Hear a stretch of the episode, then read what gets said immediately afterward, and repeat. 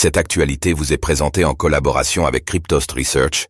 Ayez un temps d'avance sur le marché crypto en rejoignant notre communauté premium.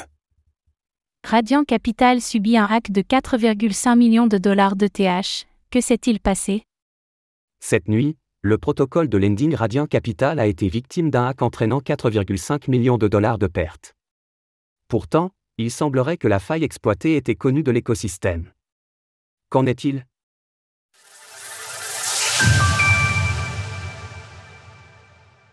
Radiant Capital démarre 2024 par un hack.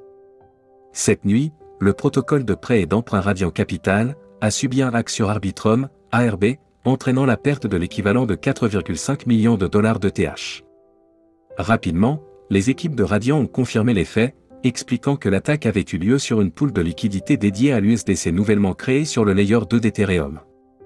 En réponse à cela, l'ensemble des marchés sur ce réseau ont été gelés dans l'attente des résultats de l'enquête, à la suite de laquelle un rapport détaillé sera publié. De son côté, le spécialiste de la sécurité on-chain PeckShield a expliqué que la faille résidait en réalité dans un problème connu, affectant la création de nouveaux marchés sur les forks d'AV et Compound.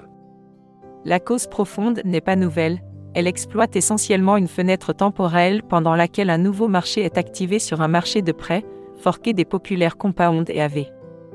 L'exploitation repose également sur un problème d'arrondi connu dans la base de code actuelle de Compound/AV.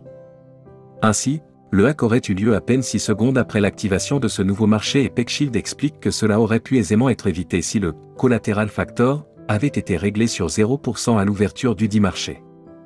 En outre, Mark Zeller explique que pour contourner ce problème, AV dispose d'une politique obligatoire de dépôt accompagnant la création de nouveaux marchés, permettant d'écarter le risque de telles attaques, si les pertes restent mesurées par rapport à certaines attaques qu'ont pu subir d'autres protocoles de finances décentralisés, DeFi, cela reste la première exploitation de failles notables de l'année. Ainsi, cela alerte également sur les forks de protocoles, car comme nous pouvons le constater, ce n'est pas parce que le code d'application renommé est utilisé que la sécurité est la même.